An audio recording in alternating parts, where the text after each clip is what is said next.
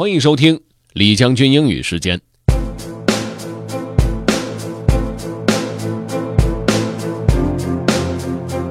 今天和大家分享的这篇文章呢，是一个老人写的，思考自己的生活和人生的一个散文。这是一段非常写实的文字，来自于一个八十七岁的老人。我们一起来感受一下吧。Let's get started.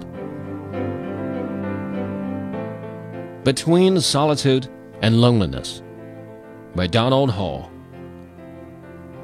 At 87, I am solitary. I live by myself on one floor of the 1803 farmhouse where my family has lived since the Civil War. After my grandfather died, my grandmother Kate lived here alone.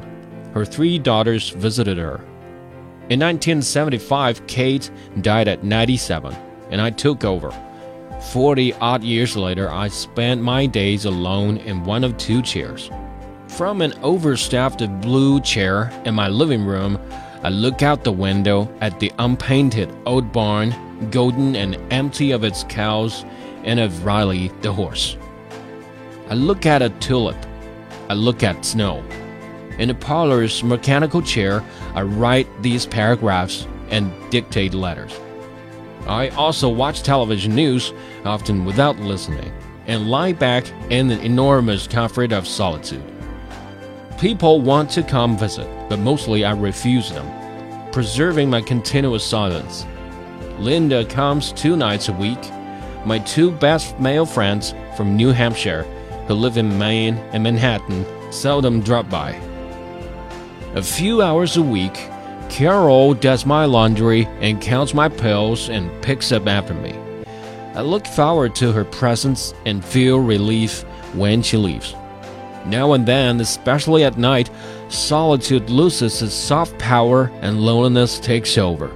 I am grateful when solitude returns. Born in 1928, I was an only child.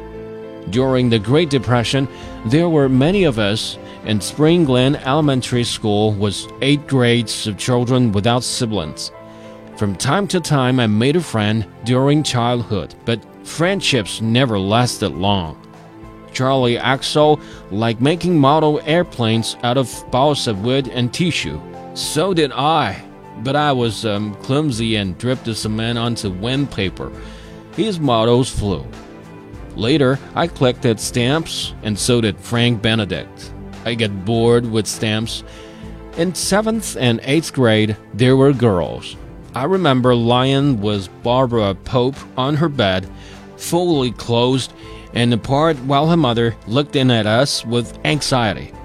Most of the time, I liked to staying alone after school, sitting in the shadowy living room. My mother was shopping or playing bridge with friends. My father added figures in his office. I daydream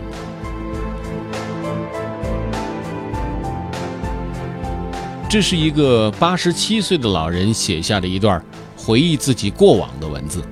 有多少人能够在八十七岁的时候回忆起曾经在自己生命当中留下最激动时刻的那些瞬间呢？如果你想回听本期节目，可以关注重庆之声的微信公众号“重庆之声”，点击品牌就可以进入李将军英语时间了。另外呢，也可以在喜马拉雅 FM 上面搜索“李将军”，就可以找着我了。OK，that's all for today. Thanks for listening. This is General Lee 李将军，下期见。